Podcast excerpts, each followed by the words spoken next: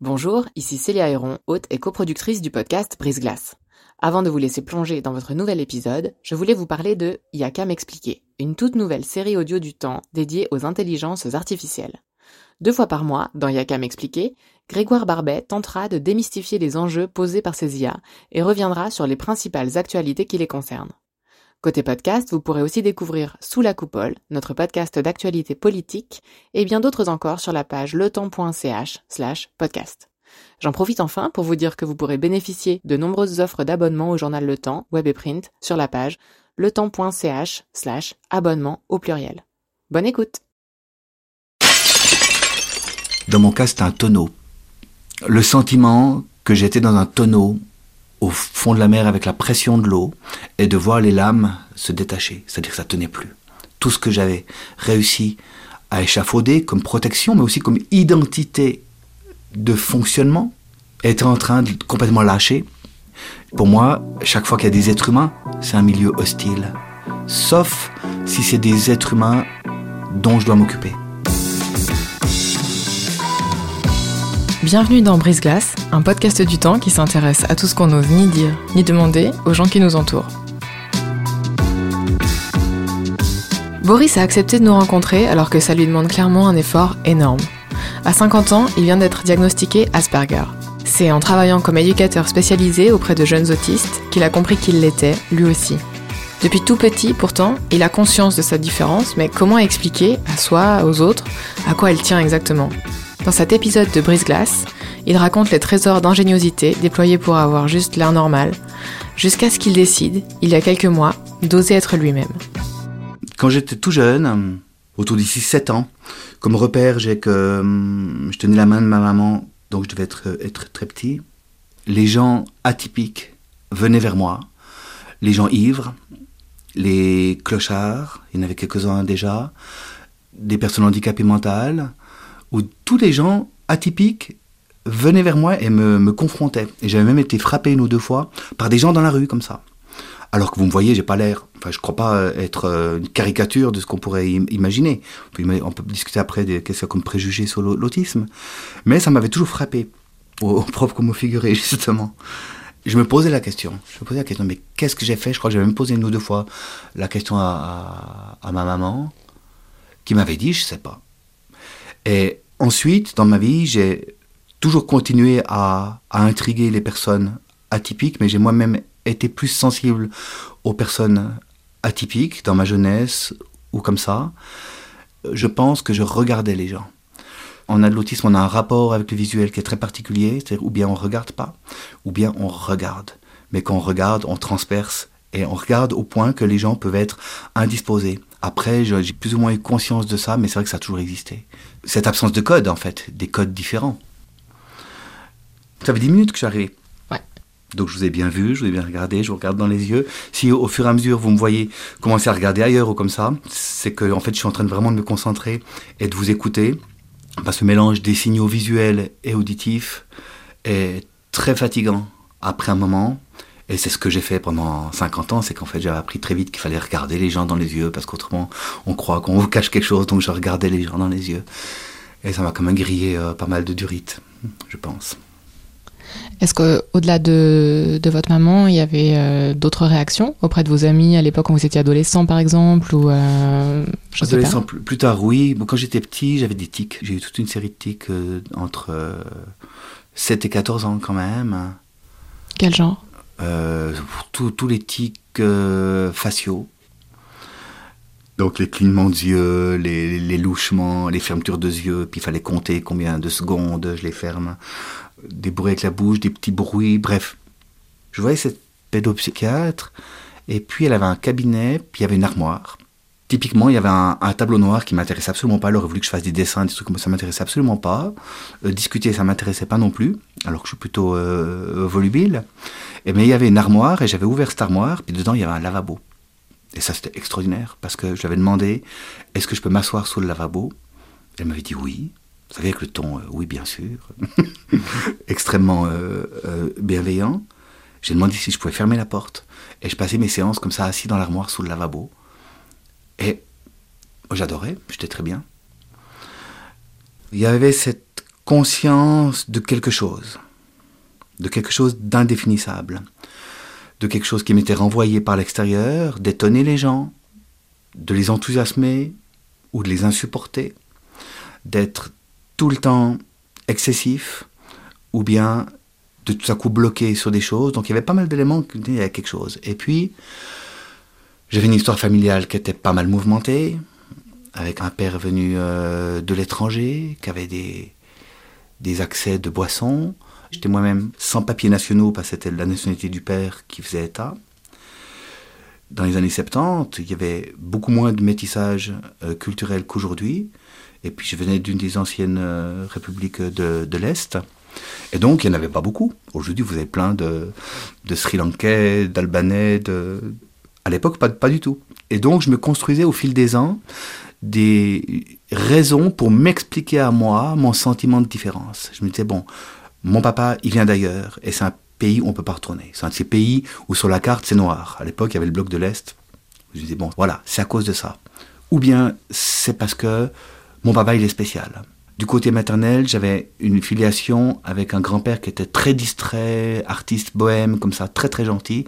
Puis je disais, ben, j'ai pris son côté, un peu distrait, un peu bohème et tout ça. Puis chaque fois, je construisais des éléments, et puis à 23 ans, j'ai eu un, grave accident de la route qui m'a pas laissé de séquelles. Il y a eu un geste désespéré, donc j'ai sauté sur une voiture, et après, j'ai pu, même à mes yeux, utiliser ça, alors que j'avais pas de séquelles me dire, ben tiens, c'est ça, il y a quand même un avant, un après, il y a quand même eu ça. Ils disent qu'il n'y a pas de séquelles, mais il doit en avoir quand même. Voilà.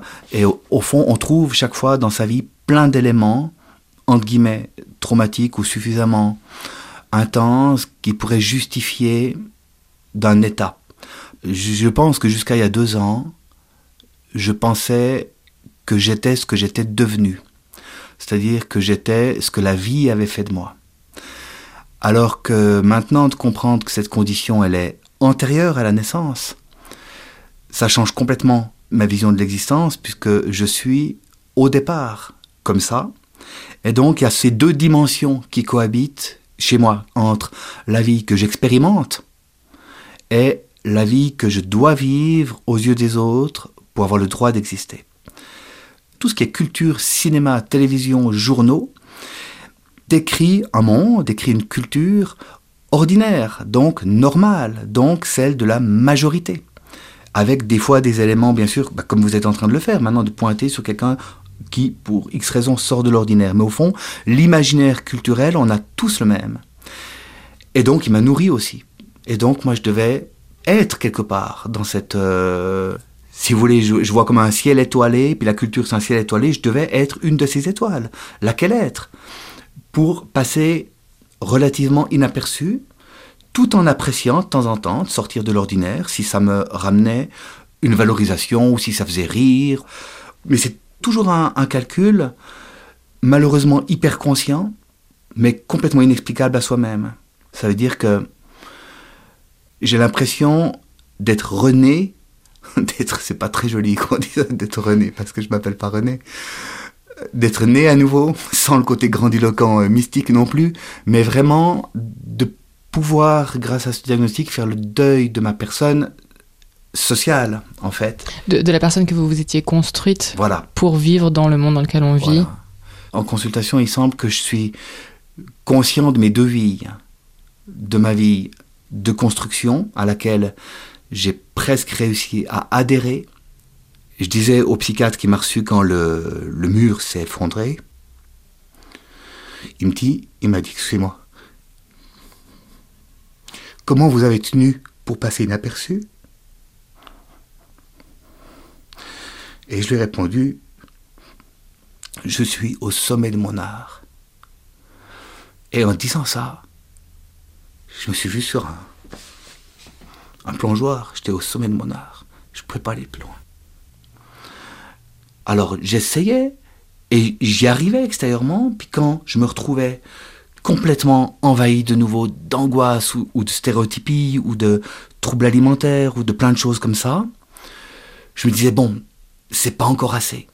Donc il faut continuer. Et j'investissais encore plus le monde du travail, le monde extérieur, alors qu'au fond, j'avais plein d'autres aspirations. J'avais des aspirations artistiques, j'avais plein d'autres aspirations, mais je pensais vraiment qu'il y avait quelque chose en moi que j'allais pouvoir corriger. Et au fond, je me suis moi-même éduqué, suréduqué en essayant de me faire rentrer dans le rang, malgré moi, tout simplement parce que tous les signaux de la société disent qu'il faut être ensemble. Jamais autant qu'aujourd'hui on a parlé du vivre ensemble, de se côtoyer, d'aimer nos différences. Moi je dis mais non, quelle horreur, mon Dieu j'ai fait ça toute ma vie. Mais enfin maintenant j'ai envie de dire, oh, je peux enfin ne plus avoir cet idéal du vivre ensemble. Une personne c'est idéal, deux ça va très bien, trois ça commence à être très inconfortable. Bien des choses qui pour des personnes sans autisme sont ressourçantes, plaisantes, comme boire un café avec une collègue, faire une pause, aller au restaurant, faire partie, je dis n'importe quoi, d'une équipe de, de foot, ce sont des choses qui sont non seulement inintéressantes, mais extrêmement agressives euh, pour moi. Mais comme ces choses font partie de la culture populaire à laquelle j'ai pas choisi d'adhérer, où je suis né dedans, c'est des choses que j'ai dû vivre. C'est comme l'anniversaire, par exemple. C'est un cauchemar pour moi, un anniversaire. Mais la définition de l'anniversaire, c'est un événement heureux. Je l'ai très bien appris. Dans les bandes dessinées, euh, les anniversaires, vous voyez toujours tout, le monde qui est content. Dans les films, un anniversaire, tout le monde est content. Donc j'ai appris qu'un anniversaire, c'est un événement heureux, même si pour moi, il est horrible. Actuellement, c'est un sujet pas mal euh, couvert médiatiquement. Il y a le 2 avril qui est la journée de sensibilisation à l'autisme. En fait, si on regarde les articles de journaux, les émissions de radio, très très souvent, l'autisme est associé à l'enfance. Parce que c'est là où aujourd'hui il y a la lutte ou l'investissement, parce qu'on se rend compte qu'en intervenant tôt, il y a beaucoup de possibilités que la personne avec autisme subisse moins de difficultés. Enfin, c'est un autre sujet. Mais il y a cette association dans l'idée populaire qu'un autiste, c'est obligatoirement petit et, jeune, comme si euh, l'autisme disparaissait, je dis souvent, euh, ça disparaît quand les poils arrivent, mais c'est pas le cas. Et euh, où sont les autistes de mon âge, qui n'ont pas été diagnostiqués, puisque c'est quelque chose qu'on détecte depuis 10-15 ans à grande échelle, mais pas avant. Et en fait, malheureusement, je pense qu'il y en a beaucoup qui sont morts, parce qu'il y a un taux de suicide plus élevé chez les personnes autistes, surtout si elles ne sont pas détectées. En fait, au moment où elles sont détectées, il y a un pourcentage beaucoup plus grand que la population ordinaire qui témoigne d'avoir eu des idées suicidaires. Je vous ai dit que mon passage à l'acte, voilà, ben, c'est une illustration.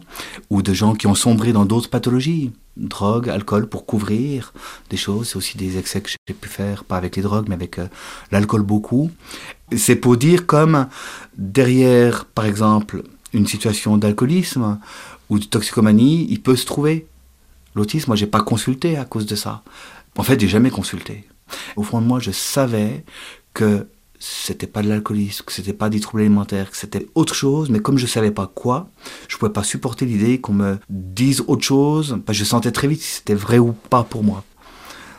Au privé, plus jeune, j'avais l'habitude de boire parce que ça permettait, par exemple, dans les cafés, de un, pour moi, de supporter l'envahissement sensoriel, et aussi qu'une personne avec une bière, c'est tout à fait euh, légitimé qu'elle parle fort, ou qu'elle coupe la parole, ou qu'elle rigole, ou qu'elle se fâche, ou enfin n'importe quoi. Tout à l'heure, vous avez mentionné le fait qu'il y a un mur qui s'est brisé. Alors, c'est pas tout à fait un mur. Dans mon cas, c'est un tonneau. Le sentiment que j'étais dans un tonneau au fond de la mer, vous inquiétez pas si ça me touche, parce que ça me touche sur le moment, mais après ça passe. Hein. C'est d'évoquer cette image, euh, d'être dans un tonneau au fond de la mer avec la pression de l'eau, et de voir les lames se détacher, c'est-à-dire que ça tenait plus tout ce que j'avais réussi à, échafauder comme protection, comme identité de fonctionnement, entre guillemets, ce tonneau, même si on voit pas beaucoup de tonneaux dans la rue, mais c'est une métaphore bien sûr, était en train de complètement lâcher. Je venais d'avoir mon évaluation de travail où, où, le patron était très content de moi. Et ça, ça m'a pas convenu du tout. Parce qu'on m'a dit ça et j'ai senti, aujourd'hui je sais, j'ai senti qu'on s'adressait au tonneau. Et pas à moi. Au masque. Au masque, exactement. Et pas à moi. Et ça, j'ai senti très fort parce que j'avais un mois de vacances après cette évaluation. J'ai travaillé dans une petite localité et je savais que tous les collègues étaient un ou deux cafés sur les terrasses. Et j'ai fait un détour pour rentrer chez moi par des chemins de traverse et je suis arrivé à la maison, je me dit, mais c'est très étrange ce que j'ai fait. Et euh, je me suis retrouvé après une semaine à écouter la même chanson d'un groupe que j'aime beaucoup. Et là, je me dis, oula, il y a quelque chose qui va pas. Ensuite, j'ai côtoyé des jeunes atteints de troubles et déficits de l'attention, le fameux TDAH. Et j'avais un rapport euh, assez particulier avec eux. Ils étaient un peu plus calmes avec moi. Et moi, je les aimais beaucoup. Et un jour, je me suis rendu compte, mais que j'étais comme ça quand j'étais petit. C'est un jeune que j'ai beaucoup apprécié, un tout petit de, de 8 ans. Et euh, pour rentrer dans sa chambre, il fallait faire très attention parce qu'il lançait des souliers de ski à hauteur de visage. et puis, moi, j'avais pris un, je crois, une affection. Donc, quand c'était moi qui étais là, on avait organisé que ce soit moi qui m'occupe de lui. Vous étiez éducateur à ce stade? Je ne sais pas si j'étais éducateur, mais je travaillais en tout cas comme éducateur. On passait des soirées extraordinaires. Il fallait deux heures pour qu'il s'endorme. Mais à la fin, moi j'étais sous son bureau, en train de réparer le moteur du Petit Prince, parce que j'avais parlé du Petit Prince, bien sûr. Alors lui me disait, non, non, euh, il y a encore un boulon qui est pas serré. Ah oui, t'as raison. Puis moi, j'en pouvais plus. J'étais sous mon bureau à réparer, réparer cet avion. Et, là, je me rends compte, des fois, on était rentré dans un monde où moi, ça m'avait troublé parce qu'autant je rentrais dans son monde, autant lui aussi entrait dans le mien et on partageait quelque chose qui était étonnant. En fait, quand j'ai commencé mes vacances, puis que j'ai senti que quelque chose tournait vraiment pas rond, je suis retourné lire un petit peu tout ce que j'avais lu sur le sujet. Je m'étais quand même beaucoup documenté euh, de manière autonome, et j'ai vu que partout où on parlait de troubles attentionnels, de haut potentiel, très souvent on parlait d'autisme Asperger. Et comme j'ai eu un cousin germain, autiste avec euh, une grave déficience mentale, en tout cas, il se disait qu'il avait été autiste, et que j'avais moi-même travaillé avec des personnes autistes avec des déficiences mentales, je pense que le terme autiste était dans le préjugé un autiste, il a des déficiences mentales, un autiste, il est comme ci, il est comme ça, donc ça pouvait pas être moi. Et quand je suis retourné lire ça, là ça m'a sauté à la figure. J'ai dit à, une de mes thérapeutes que j'avais le mot autiste en dessus de ma tête comme en, en lettres de néon à la foire foraine. Elle m'a dit c'est génial, c'est le meilleur qui puisse vous arriver. C'est-à-dire que ça clignote comme ça, autiste, autiste, autiste, autiste, mais je crois que c'est vraiment l'identité qui sort, qui vient un jour, parce que les néons, ils étaient éteints. Pendant 50 ans, ils étaient cachés, ou ils étaient dans l'ombre, puis de temps en temps, ils sortaient. Mais comme c'était tellement bizarre, ça sortait, je trouvais une justification, comme je vous le disais, puis je les remettais. Alors que là, une bonne journée, c'est une journée où en permanence, j'ai pas besoin de mettre le masque. Comment est-ce que vous avez fait votre coming out une fois que vous avez compris que vous étiez autiste? Quand on parle de coming out, on parle souvent du coming out d'homosexualité, bien sûr, c'est le terme qui est associé. Mais vous avez raison, c'est très proche. C'est-à-dire qu'il y a un avant, un après. Une personne homosexuelle, elle est ce qu'elle est. Elle ne devient pas par contamination. De la même façon, on ne devient pas autiste. On est ça, mais on ne sait pas ce que c'est. Il y a d'abord un coming out de soi-même, j'ai envie de dire. C'est à coup de se dire, je me reconnais. Je suis dans cette démarche depuis euh, un, deux mois de pouvoir et d'apprendre à le dire quand, à qui, comment, ou ne pas. Donc je l'ai dit à quelques personnes, il y a quelques personnes à qui je l'ai dit, ça m'a pas du tout convenu la façon de réagir, donc euh, je me suis dit, oulala, donc euh, je le dis plus parce qu'on ne sait pas avant qu'est-ce qui va déranger ou pas. Pourquoi? Quelles ont été les réactions qui vous ont choqué? Bon, les réactions classiques, c'est n'importe quoi, euh, tu parles, et puis tu as vécu jusque-là. Voilà. Euh, ça, c'est les réactions classiques qui font extrêmement mal parce qu'il y, a un déni. Si vous dites à quelqu'un que vous êtes atteint d'autisme, c'est bien que dessous ça, il y a un parcours qui n'est pas forcément enviable et qu'on peut en tout cas pas, comme ça, nier en disant je suis sûr que non. Je suis sûr que tu te trompes. Enfin, moi j'ai entendu ça. Et je sais que des pères ont entendu ça aussi. Ou alors, j'ai aussi entendu quelque chose qui m'a fait réagir très, très fort. Oui, mais alors chez toi, c'est tout léger. Imaginez un homosexuel qui fait son coming out et qui dit, écoute, je t'informe par amitié que je suis homosexuel, puis qu'on lui dise, mais non, pas toi. Vous imaginez la, scène? Ben, C'est exactement la même chose. Parce qu'il y a cette dimension, on doit lutter contre quelque chose qui pourtant est là. On fait avec, c'est nous. Si on fait 1m90, on fait 1m90. On peut pas se persuader qu'on fait 1m70 ou essayer de persuader les autres qu'on fait 1m70. Le problème de l'autisme, c'est que c'est 1m90 qui ne se voit pas. Si on ne sait pas ce que c'est, la personne ne peut pas avoir l'idée, tiens, est-ce que par hasard tu es autiste? Ça arrivera jamais. Voilà, c'est pour ça que ce terme, il est intéressant parce que la cause, pour autant qu'il puisse s'agir d'une cause, homosexuelle a énormément évolué, bien sûr, ces dernières années. Et euh, peut-être qu'on est dans une situation avec certaines similarités autour de l'autisme, puisque de quelque chose qui était extrêmement rare et hum, circonscrite aux situations de, de, handicap mental, on se rend compte que le sujet est beaucoup plus large et qui touche beaucoup de gens qui sont dans la société, comme je l'étais. C'est pour ça qu'il y a aussi une, une explosion, entre guillemets, de diagnostics. C'est pas qu'il y a plus d'autistes. La proportion est montée de 1 pour 1000 à 1% ou 2%, ça dépend des pays. Mais sûrement qu'on va pas arriver à 50%, faut pas avoir peur. Mais c'est simplement qu'on le détecte beaucoup mieux. Et chaque fois qu'on détecte une personne autiste, ben moi par exemple, je sors des statistiques potentielles de complètement euh, frappadingue ou euh, avec tout le respect pour les personnes euh, frappadingues, mais avec d'autres troubles que euh, celui-ci, parce que les symptômes peuvent ressembler. C'est très très difficile pour moi de voir des personnes qui m'ont connu, surtout des personnes qui m'ont connu fonctionnant professionnellement, parce que c'est dans ma fonction professionnelle que je réussissais à le dissimuler le mieux. Dissimuler, pas le cacher. C'est-à-dire que moi-même, je ne savais pas ce que je faisais, mais chaque fois que j'allais au travail, je faisais une opération intérieure qui était comme de... On a parlé du tonneau avant, j'ai envie de dire aussi comme mettre un scaphandre. Ça veut dire que le scaphandrier, il met un scaphandre parce qu'il va travailler dans un milieu hostile.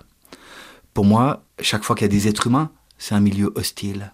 Sauf si c'est des êtres humains dont je dois m'occuper.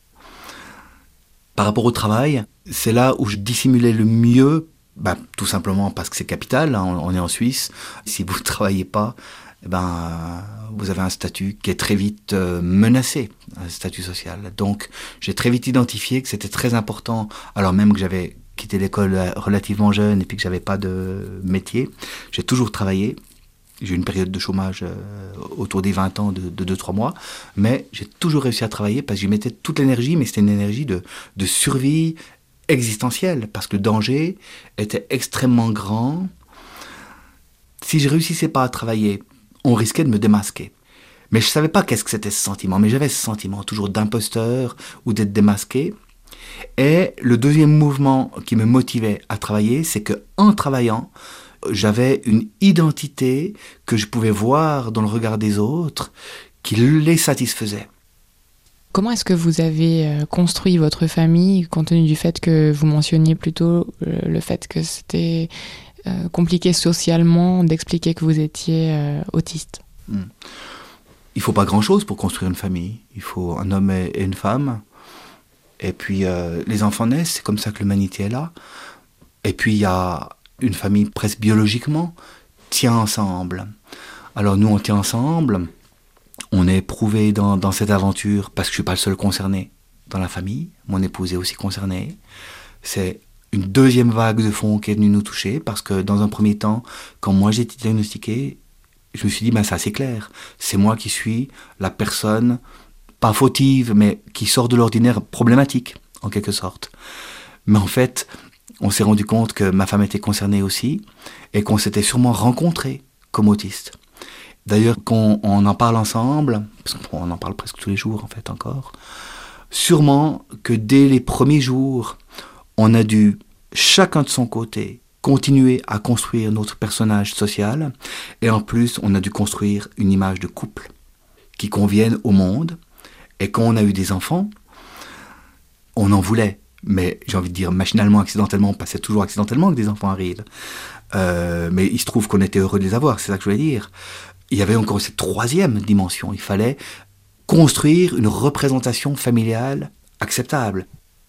Qu'est-ce que vous diriez aujourd'hui à la personne que vous étiez, qui était si malheureuse et qui portait ce masque, qui jouait ce rôle social en permanence? J'ai envie de dire à, à l'enfant que j'ai été, peut-être que j'aurais envie de lui dire tiens le coup. Mais bon, il a tenu le coup. En même temps, parfois, il m'arrive encore de me demander si c'est une bonne chose d'avoir tenu le coup si longtemps. Est-ce que vous pouvez nous parler un petit peu de, vos, de votre quotidien? C'est très compliqué. C'est très très complexe, très compliqué. Euh, parce que j'ai pas encore réussi à instaurer un, une constance dans quoi que ce soit. Une personne autiste, hein, il y a des traits caractéristiques que toutes les personnes autistes partagent. C'est cette complexité des rapports sociaux et puis des intérêts spécifiques. C'est-à-dire vraiment des sphères de d'intérêt, mais c'est plus que des intérêts en fait, c'est des, c'est quasiment des obsessions, on n'en parle plus. Donc moi j'ai ça avec la musique depuis toujours. Je joue plein d'instruments, j'ai jamais pris de cours, je sais même pas comment je fais. J'enregistre, je fais des chansons. Plus jeune, j'ai même gagné un prix à la radio. On m'a donné un prix de la chanson. Euh, ça fait que j'ai arrêté. Cette notion de constance, autant j'ai un bel espace pour la musique par exemple, où j'ai plein d'instruments. J'ai un système d'enregistrement, j'ai tout ça. Mon rêve, ça a toujours été d'avoir le temps. Là, depuis deux ans, j'ai du temps c'est encore très très difficile de faire les 50 mètres de la maison pour aller au studio. Parce que c'est traverser une zone qui est un terrain miné. Il y a des voisins qui m'ont connu avant, il y a ça. Par contre, au moment où j'entre dans mon studio et je ferme, je suis comme un poisson dans l'eau. J'ai un, grand abri anti-atomique avec une monstre insonorisation, tout ça, donc il n'y a plus un bruit. Je suis parfaitement bien. Et je suis parfaitement seul. Et il n'y a pas le moindre risque que quelqu'un interagissent avec moi, puisque j'ai la seule clé. Mais le chemin pour y aller, c'est encore très difficile. C'est ça que je suis en train d'essayer d'apprendre, à oser être moi, donc éventuellement être seul la plupart du temps. Autrement, j'ai deux personnes avec qui j'ai un, un entretien téléphonique quasiment tous les jours. Une personne autiste, aussi diagnostiquée très tard, et une personne qui est actuellement en, évaluation, donc en questionnement. Donc c'est pas par hasard non plus. Et j'ai gardé une amie sans autisme, un peu particulière, mais c'est la seule personne que j'ai gardée de mon passé, effectivement. Et autrement, j'ai mon épouse et nos trois enfants, et ma mère. Mon père est mort il y a une année. Je pense que mon père était autiste. Je lui ai dit un mois avant qu'il meure. Il n'a pas répondu, mais j'ai senti quelque chose venait l'apaiser. Mais j'ai aucune preuve. Merci d'avoir écouté ce nouvel épisode de Brise Glace. Si vous avez raté les précédents, rendez-vous sur leton.ch slash podcast ou sur iTunes, Deezer ou SoundCloud. Je suis Célia Héron, cet épisode a été produit en collaboration avec Virginie Nussbaum et monté par Adrien Samaki Ablou. Si vous aimez Brise Glace, n'hésitez pas à partager ce podcast sur Facebook et Twitter et à nous noter sur iTunes. À dans 15 jours.